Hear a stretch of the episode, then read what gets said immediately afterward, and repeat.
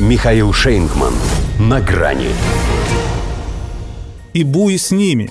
На Балтике стартовали натовские учения «Балтопс-22». Здравствуйте. На грани.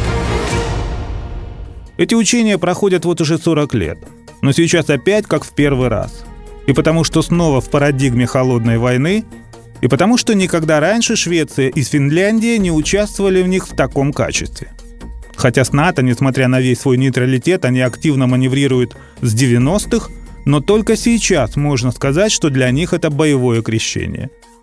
Первый бал топ с Наташей Ростовой. Пусть не до члены.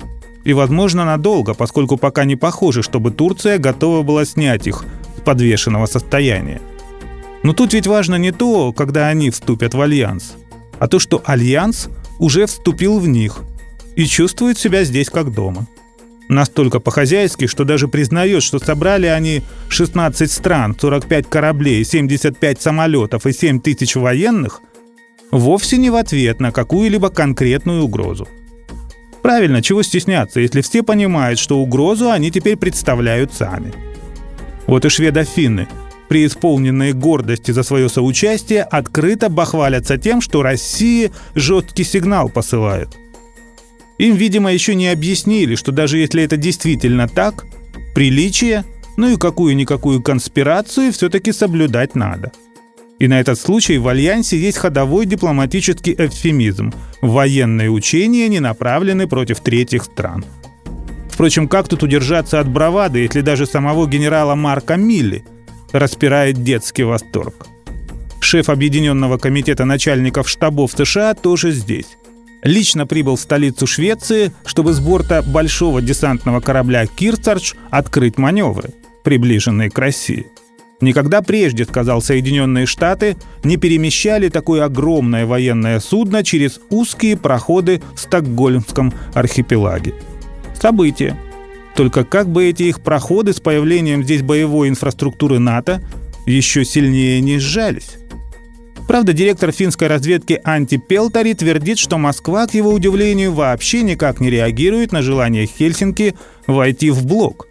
«Хорошо, что ничего не происходит», — говорит. Верно, хорошо. В том ведь и заключается его работа, чтобы оставаться в неведении. Потом, если что, сюрприз будет. Прилетит вдруг волшебно — Стоит им лишь поверить, что Балтика — это теперь море НАТО. А Милли именно это шведской премьерши Андерсон и втирал.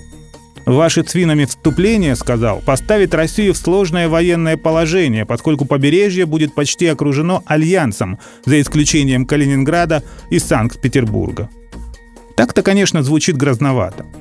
Но вот что касается самих этих северных новобранцев, то для нас они что тут испорченный метеобуй — который шведы когда-то приняли за русскую подлодку. Той разницей, что нам на его сигналы реагировать нет резона. Пока не попадется нам на узком проходе. А до тех пор, во-первых, пусть болтаются, во-вторых, погоду они здесь все равно не делают, так что в-третьих, это уже про НАТО вообще, ну и буй с ними. До свидания. На грани с Михаилом Шейнгманом.